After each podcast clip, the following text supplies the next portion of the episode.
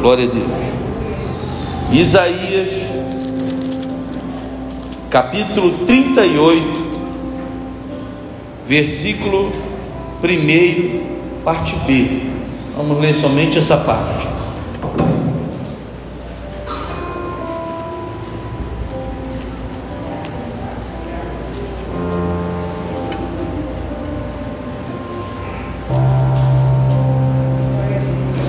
Isaías 38, versículo 1, parte B diz assim: Assim diz o Senhor: Põe em ordem a tua casa. Repita comigo: Põe em ordem a tua casa. Mais uma vez: Põe em ordem a tua casa. Glória a Deus, aleluia. Feche teus olhos comigo, vamos orar. Senhor nosso Deus. Apresento, Senhor, a tua santa e amada igreja, e nesse momento, Senhor, na tua presença está. Senhor, meu Pai, usa-nos mais uma vez para comunicar a tua plena e perfeita palavra. Peço-te, Senhor, meu Pai, a tua direção. Usa-nos, Senhor, para abençoar esta igreja com edificação da palavra. E eu declaro, Senhor, meu Pai, maravilhoso, essas bênçãos sobre a vida dos teus filhos. Amém. Podeis assentar, glorificando a Deus. Esse trecho ele é bem objetivo. É uma ordem imperativa. Põe em ordem a tua casa. A família é a célula máter da sociedade. As famílias, portanto, uma sociedade é formada por famílias.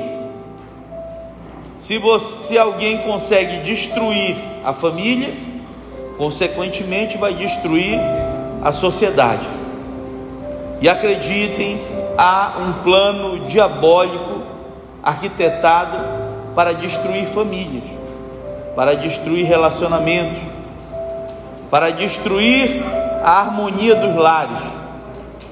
Nós, como atalaias que somos, devemos estar atentos as estratégias do inimigo.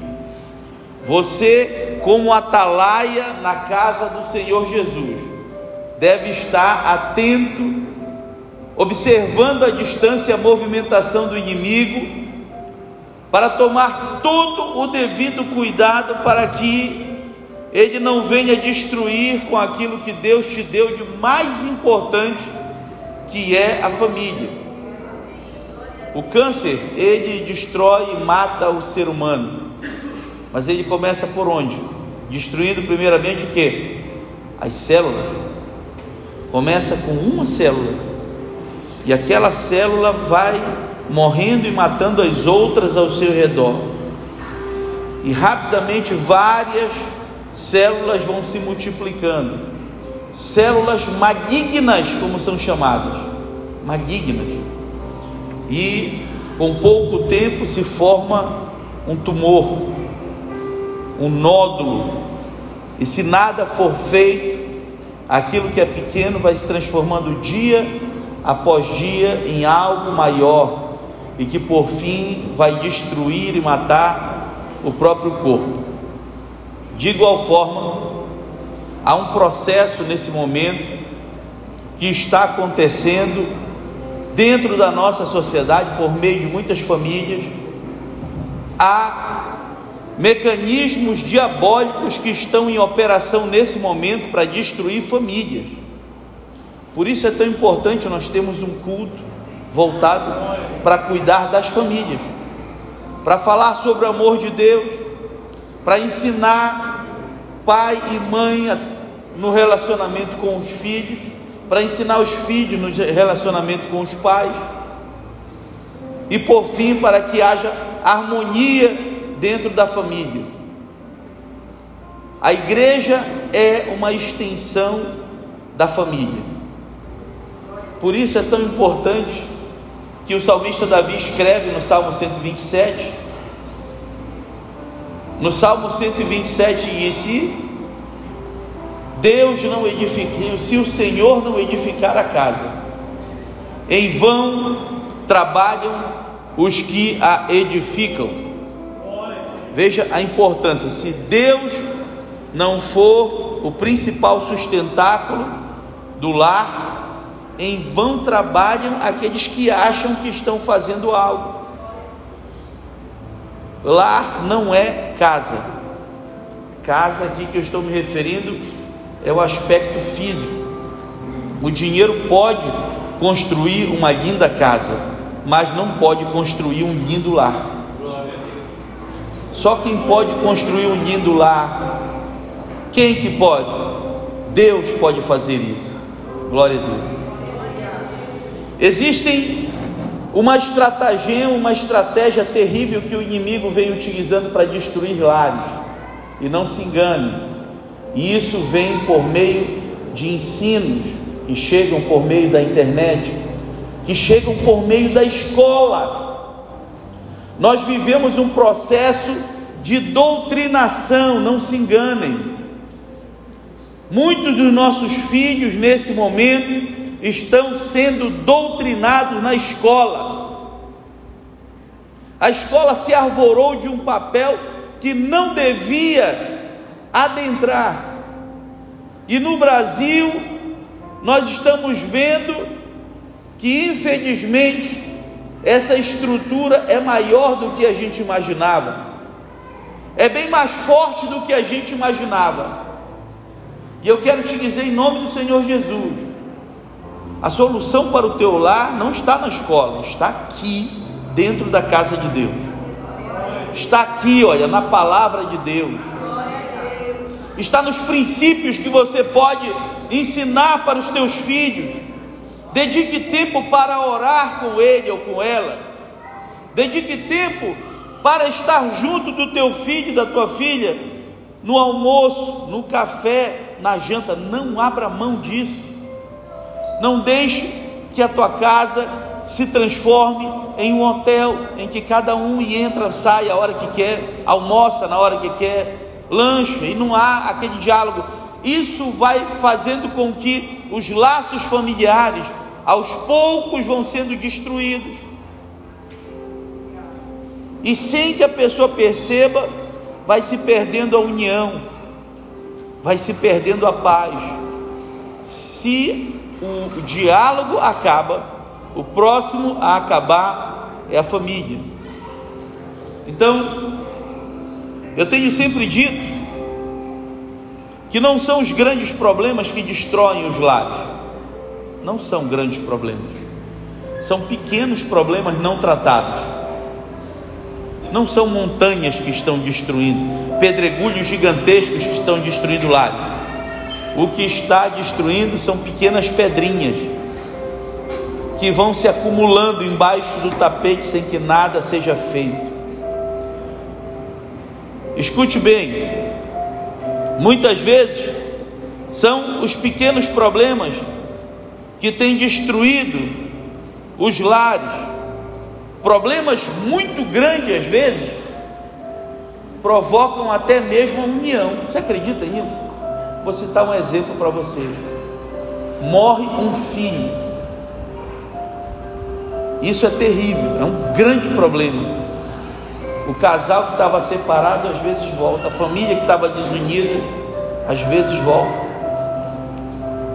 Alguém de repente comete um, uma situação que tem, vai parar no, no complexo penitenciário, um problemão. O casal, muitas vezes, que já estava quase se separando, começa a se unir de novo. Os filhos, que quase não conversavam mais com, com o pai, agora vão ter que conversar. Sabe, os grandes problemas. Imagina só, um, um dos cônjuges adoece de uma doença grave, problemão, mas que muitas vezes vai provocar até união no lar. Preste, você está entendendo o que eu estou falando? Eu estou dizendo que muitas vezes problemas grandes acabam até mesmo fazendo com que haja união, mas são os pequenos problemas esses que a gente vai que a gente vai ignorando, que a gente vai empurrando para debaixo do tapete, não vai enfrentando, é que vão gerar grandes problemas. Então esteja atento, esteja cuidando daquilo que Deus te deu de mais importante, que é a tua casa. Cuidar da nossa família é a nossa maior prioridade. Vamos repetir isso? Diga para o Senhor, feche teus olhos diga para Ele: cuidar da minha família é a minha maior prioridade. 1 Timóteo capítulo 5, versículo 8 diz: Mas se alguém não cuida dos seus, e principalmente dos da sua família, negou a fé e é pior do que o infiel. Para você ter ideia, a ordem de prioridade que se coloca da família em relação às demais coisas. Há uma ordem de prioridade, às vezes a gente está constantemente invertendo essa ordem, e isso é problemático. Se você quebra essa ordem de prioridade, ela vai gerar problema em várias outras áreas da tua vida. Existe uma ordem de prioridade na nossa vida. Qual é? Em primeiro lugar, Deus. Segundo lugar, tem gente que coloca trabalho, mas é a família. Terceiro lugar, igreja. Quarto lugar, trabalho. Você está entendendo porque às vezes a gente inverte essa ordem e problemas graves acontecem na nossa vida? Se você pega o trabalho que está aqui e coloca em primeiro lugar, você vai enfrentar problema, tá? Se você tira a família que está aqui em segundo lugar e coloca lá para baixo na ordem de prioridade, vai te gerar um problemão. Aprenda a respeitar a ordem de prioridade que as coisas devem ter na nossa vida.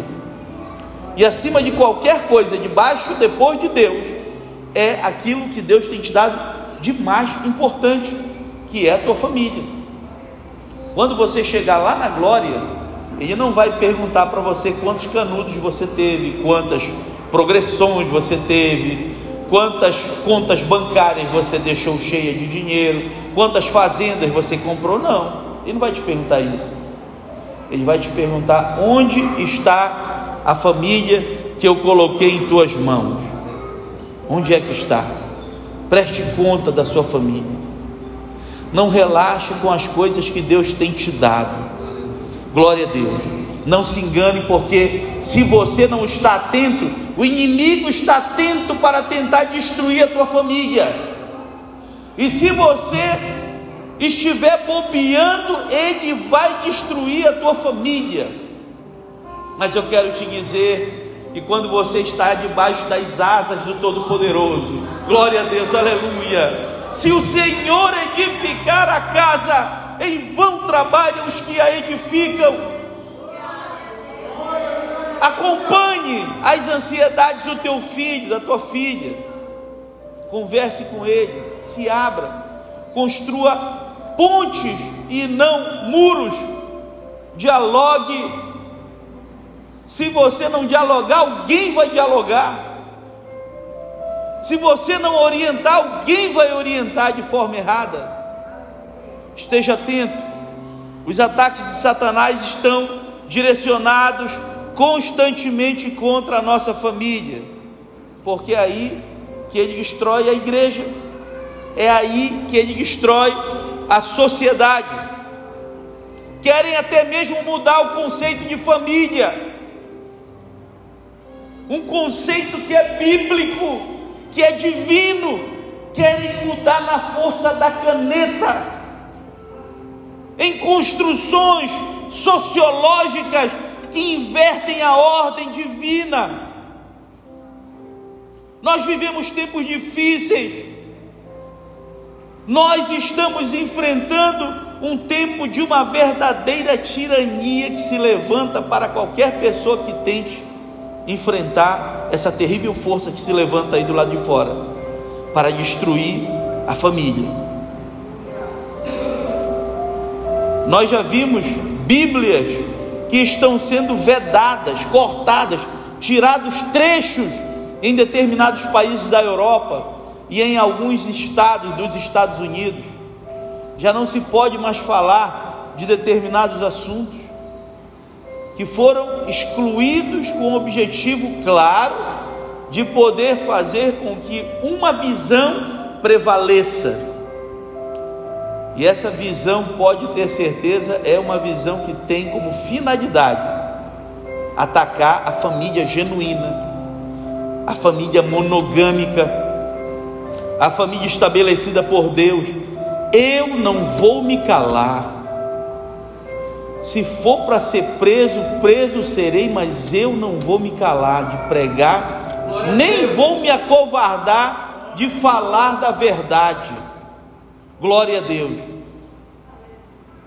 Eis que estou à porta e bato.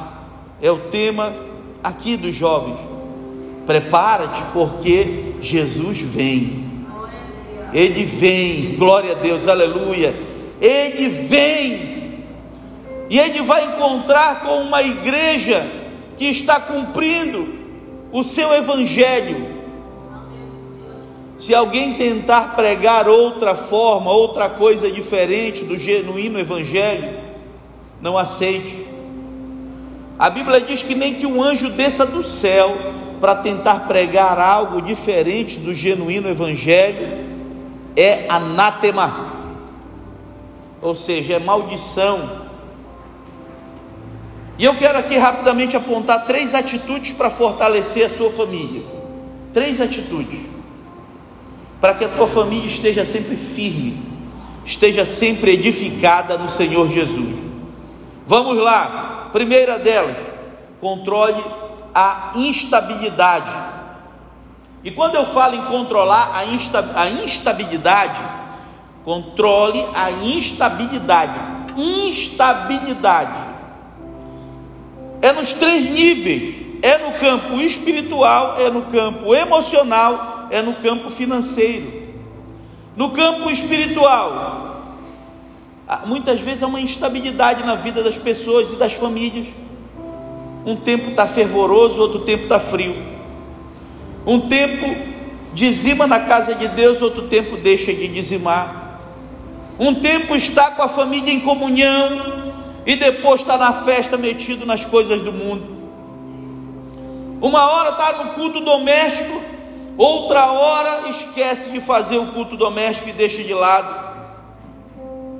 E agindo dessa maneira, se não houver estabilidade, o contrário, instabilidade é o desequilíbrio, estabilidade é o equilíbrio. E muitas pessoas têm uma instabilidade espiritual. Controle, controle a instabilidade emocional. Que significa isso? Um dia está bem, outro dia está mal. Um dia está alegre, outro dia está ranzinza. Um dia está fazendo as coisas de uma maneira disposta, outro dia está murmurando. Controle-se do ponto de vista emocional. Sabe o que a Bíblia diz em Provérbios 21, 19? Provérbios 21, 19 diz: É melhor morar no meio do deserto do que com uma mulher rixosa. Rixosa é a mulher que se irrita fácil. O marido muitas vezes chega do trabalho cansado e ela começa a irritar, a falar. E ele não pode falar nada, que às vezes até a voz dele irrita. E é aquilo sem parar, direto. Claro que vai gerar um problema. Não é o momento adequado. A forma como se refere, como cuida. Olha, tudo você, eu sempre digo isso. Você pode passar a mesma mensagem sempre de duas formas. Sempre você terá duas formas de você passar a mesma mensagem. Você fala uma mensagem dura, claro que toda ação gera uma reação. A mesma mensagem você pode passar de forma prudente, cuidadosa, cautelosa. Vai ter o mesmo efeito? Vai. Mas não sei por que razão muita gente escolhe sempre o enfrentamento. Escolhe sempre o outro lado, o lado da briga, o lado. Isso é muito ruim. Pense sempre. Você quer resolver o problema ou você quer piorar o problema? Se você quer resolver o problema, você terá sempre uma oportunidade, uma forma de fazer. São duas, mas claro que você sempre vai escolher a forma prudente de falar, de agir. Glória a Deus. Desequilíbrio também instabilidade no campo financeiro é outro problema grave.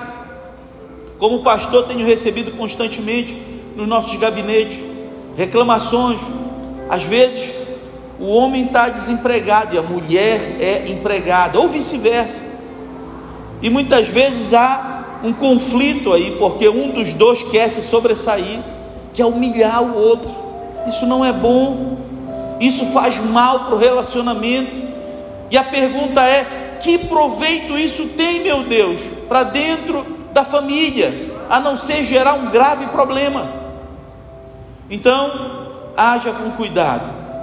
Mas por outro lado, é importante que o chefe da casa esteja sempre disposto a ir atrás, sempre de toda a providência.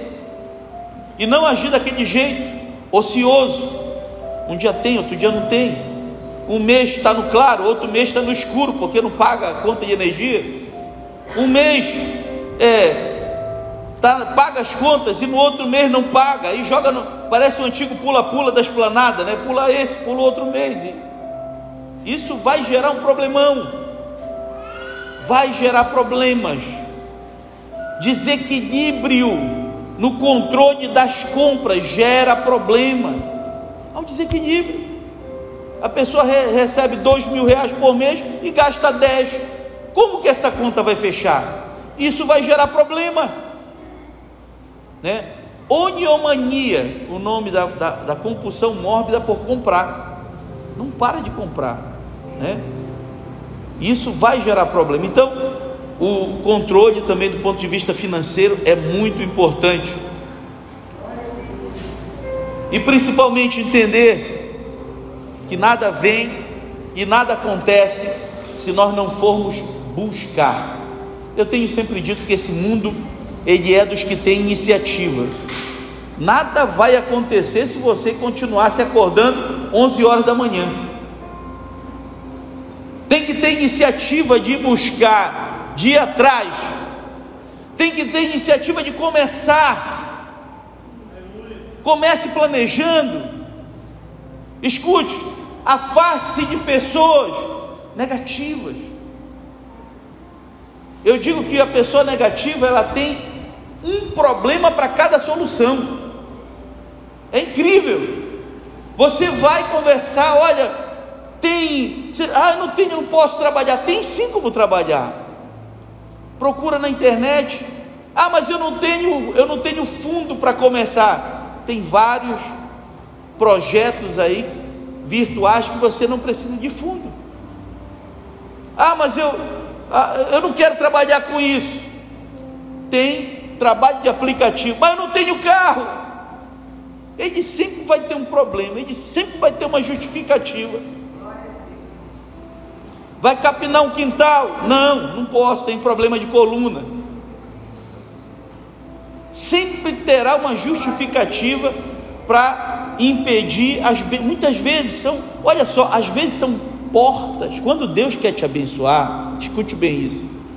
Ele não vai te dar uma conta poupuda grande, Ele não vai te dar isso, e vai te apresentar pessoas. E às vezes é assim que acontece. Eu já vi relatos de muitas pessoas saíram para capinar o quintal. E a pessoa vendo encontrou uma pessoa que lhe abriu portas. Você entende o que acontece? Eu estou falando para vocês. Se você está com um projeto e muitas vezes não tem a situação onde permite, ah, pastor, a situação está terrível. Deixa eu lhe dizer uma coisa. Às vezes a pessoa reclama, é incrível como a situação não muda, né? Às vezes você tem que entender que não é que você muitas vezes, apesar de não conseguir mudar aquela situação, muitas vezes é Deus usando a situação para mudar você. E quando você está na, na direção de Deus, apesar de você achar muitas vezes que Deus lhe levou para um campo infértil, para o meio de um deserto, vá, porque muitas vezes é lá que Deus vai abrir uma porta que você nem imaginava. e vai mudar. Lembra-se da história de Abraão e o seu sobrinho, Ló? O que aconteceu? Os olhos de Ló cresceram logo para aquele lado dos campos férteis. Quis dar uma desperto para cima do seu tio. Mas a bênção não está no lugar, a bênção está em você. Glória a Deus. E onde quer que Deus te levar, se Ele estiver contigo e Ele estará, se for terra infértil que você vai pisar, vai se transformar em terra fértil. Ali onde ninguém acreditou, vai prosperar e Deus vai abrir portas que ninguém imaginava, que ninguém enxergou. Mas Ele, com os olhos da fé, que vai colocar em ti, vai abrir os teus olhos da fé, vai te fazer enxergar coisas que os incrédulos não conseguem enxergar. Glória a Deus. Esteja, portanto, no lugar, na, no lugar da bênção. Esteja, portanto, na direção de Deus. Nós estávamos falando sobre o cuidado que nós devemos ter no primeiro tópico: controle da instabilidade. Vamos para o segundo tópico: aprenda a perdoar. Isso é um problema grave que a gente tem observado com as famílias. Se não há perdão, outros problemas vão surgir, vai ficar uma fissura. Se não há perdão, uma série de outros problemas é um passaporte para o inimigo atacar de uma maneira terrível a tua família. Perdoe. A Bíblia diz em Efésios 4, 26: Irai-vos e não pequeis, não se ponha o sol sobre a vossa ira, não dei lugar ao diabo. É isso que a Bíblia diz. Portanto, Perdoe. Coração não é lugar de guardar mágoa. Glória a Deus. Coração é lugar de guardar coisas boas, felicidade, paz, lembranças boas. Mágoa é um fardo desnecessário. Mágoa. Sabe, quem carrega mágoa no seu coração, quem carrega coisas ruins, como por exemplo vingança, se desfaça disso. Eu comparo, parece a pessoa, a pessoa que alimenta, que enche o seu coração de um espírito de ódio ou de vingança, carrega um fardo desnecessário, que mutila espiritualmente muito mais a pessoa do que a outra que lhe fez o mal. É como tomar o veneno e esperar que a outra pessoa morra.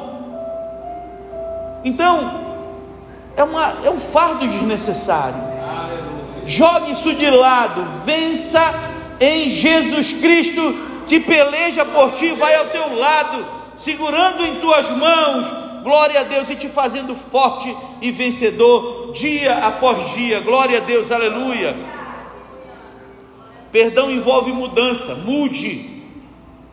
Perdão envolve mudança, e é impossível que se fale em mudança sem perdão. Mudança de rumo. 2 Coríntios 4, 2 Coríntios 5,17 diz: se alguém está em Cristo, nova criatura é. Se alguém está em Cristo, nova criatura é. Você não pode estar remoendo coisas do passado. Você não, não vai ficar revirando aquelas coisas que para trás ficaram.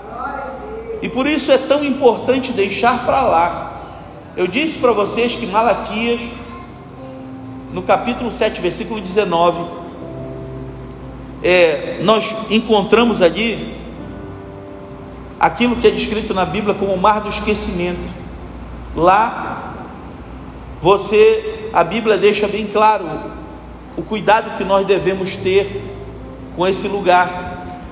A Bíblia diz que Deus colocou lá os nossos pecados, aquilo que ficou para trás. E só uma pessoa tem interesse de ficar remoendo aquilo que está para lá. Porque se o próprio Deus disse: Destes pecados lancei no mar do esquecimento, e deles nunca mais me esquecerei, nunca mais me lembrarei. Só quem tem intenção de ficar revirando e pescando naquele, na, nesse mar é o inimigo das nossas almas. Tentar ficar remoendo coisas ruins, se afaste disso, se afaste de amizades, que tentam te levar de volta para o Egito, de onde você já foi liberto, de onde você já saiu. Glória a Deus, aleluia. E para finalizarmos, terceiro aspecto, ministre palavras que dão destino. Ministrar palavras que dão destino. Pare de ficar maldizendo o teu lar. Pare de ficar maldizendo o teu filho, teu esposo. Pare de ficar maldizendo a tua esposa. Pare de murmurar. Pare de falar coisas que atraem o inimigo para dentro dos nossos lares. Ministre coisas que dão destino, que trazem bênção. Fica de pés comigo. Tiago 3,10 diz assim: Da mesma boca procede bênção e. Da mesma boca procede bênção e maldição. Portanto, a mesma boca que amaldiçoa é a mesma boca também que abençoa. E quando o inimigo muitas vezes tentar usar muitas vezes os nossos lábios para querer falar mal, para querer murmurar, lembre-se disso aqui, Tiago 3,10, diga não, eu não vou mais murmurar, eu vou dizer, abençoado seja o meu esposo, abençoado seja a minha esposa. Meu filho, você é vencedor, minha filha, Deus é contigo. Deus vai à frente abrindo portas. Acredite, tenha fé em Jesus. Você não está sozinho. Ministre isso sobre a sua casa. Ministre isso sobre o seu lar. Ministre isso sobre os seus sonhos. Para que os teus sonhos não fiquem esquecidos em um canto. Muitas vezes ali guardados e nunca saem do papel. Deus não está levantando sonhadores, Deus está levantando guerreiros nessa noite. Deus está levantando guerreiros e guerreiras que vão sair da fase dos sonhos e vão para a fase da iniciativa, que vão para o campo de batalha, porque é lá que a gente vai em direção da luta que nos dará vitória em nome do Senhor Jesus. Glória a Deus. Há quatro aspectos que determinam o futuro sobre a tua vida e a vida da tua família. Decisões, tome decisões certas, peça a direção de Deus. A fé que você professa, isso é importante. Seja firme, meu irmão e minha irmã. Ah, não, meu filho, ele, eu estou eu, na, na, aqui na igreja, meu filho está ali numa outra, minha filha está lá para uma outra, a família toda espalhada. Tome bastante cuidado. Aqui, olha o que está escrito aqui. O que está escrito aqui embaixo? Qual é o lema aqui da nossa congregação? Vamos ler aqui. Congregação Getsemane, lugar de lugar de lugar de é isso. Você não vai estar com a obra completa se estiver sozinho. Aqui é o lugar da família. É aqui que a família vai encontrar Deus, oração. E por meio da oração vai alcançar o que? A bênção. A bênção vem sobre a tua vida. A bênção virá sobre a tua vida. Em nome do Senhor Jesus. Estenda a tua mão nesse momento.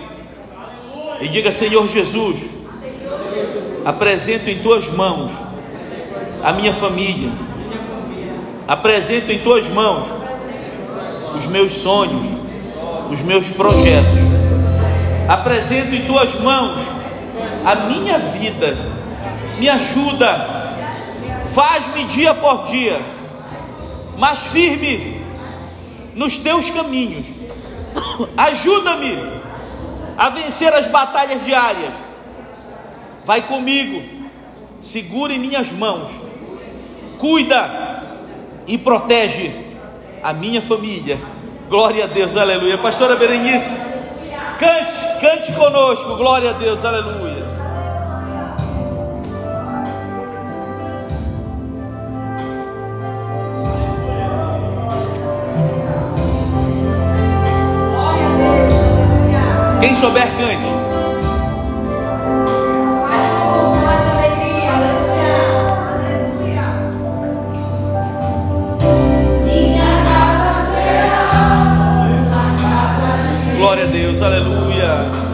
Feche teus olhos, se conecte com algo. Minha casa será um pedaço do céu. Glória a Deus, aleluia.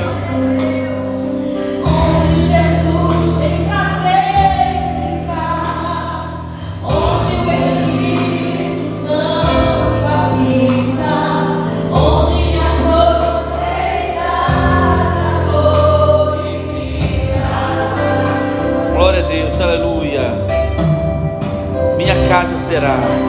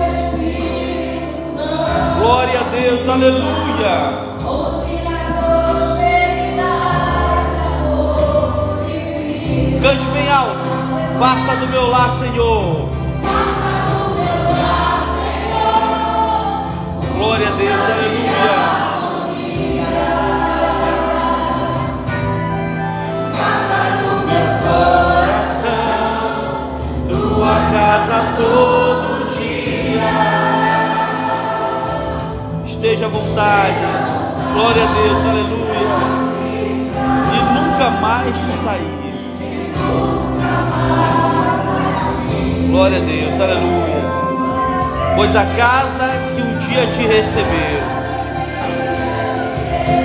nunca mais saberá. Nunca nunca mais saberá viver sem ti. Glória a Deus, aleluia.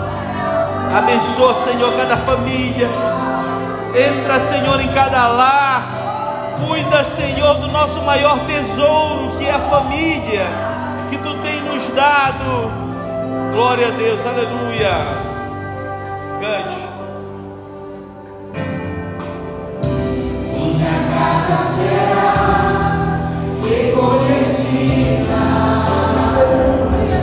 Louvado seja Deus. lugar de milagre e oração. Louvado seja Deus. Sinta a presença do Senhor Jesus. Nessa peleja. Ele está nessa batalha. Ele entrou para vencer nessa batalha. Glória a Deus. Aleluia. Louvado seja Deus. O inimigo não terá vitória. Cai por terra, Senhor. Todo mal, toda estratégia do inimigo direcionada contra as famílias, Senhor. Que a tua mão esteja estendida sobre cada lar, sobre cada família aqui dessa igreja.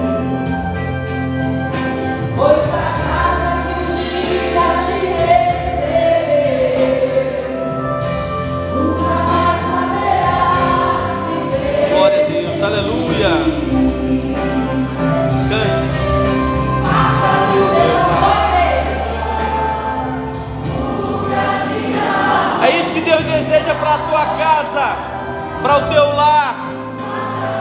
É essa família aí que Ele quer edificar dentro da tua casa. Glória a Deus.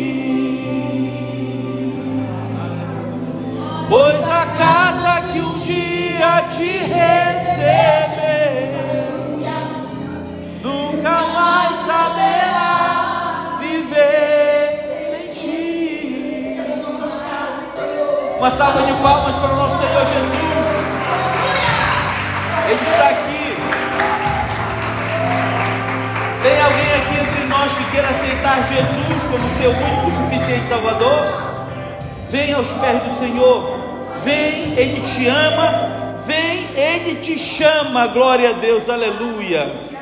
Se não, eu peço que cada família aqui estenda sua mão nesse momento.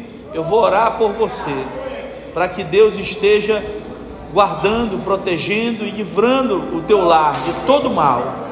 Que a tua casa seja um projeto, um pedacinho de, do céu aqui na terra. Que o inimigo não tenha acesso, não consiga tocar na tua família, porque ela estará blindada debaixo da mão do Todo-Poderoso. Feche teus olhos comigo, Senhor nosso Deus, Pai maravilhoso de infinita bondade. Apresento em tuas mãos, Senhor, cada família aqui representada e peço-te, Senhor, a tua graça, a tua bênção, a tua proteção constante, perene, intermitente. Te peço, Senhor, meu Pai maravilhoso, que os teus anjos estejam todos os dias acampados em redor de cada lar, protegendo, no entrar, no sair, levando, Senhor, meu Pai maravilhoso, a tua providência, a tua paz, o teu amor. Que não falte, Senhor, união, que não falte felicidade, que não falte saúde sobre cada lar. Declaro, Senhor, como teu ministro aqui na terra, essas bênçãos sobre a vida de cada uma dessas famílias aqui representadas. E declaro essas bênçãos em nome do Pai, em nome do Filho e em nome do Espírito Santo. Repita bem forte comigo: a vitória é nossa, pelo sangue de Jesus. Agindo Deus, quem impedirá? Se Deus é por nós, quem será contra nós? Uma salva de palmas para o Senhor Jesus. Ele está contigo, amém.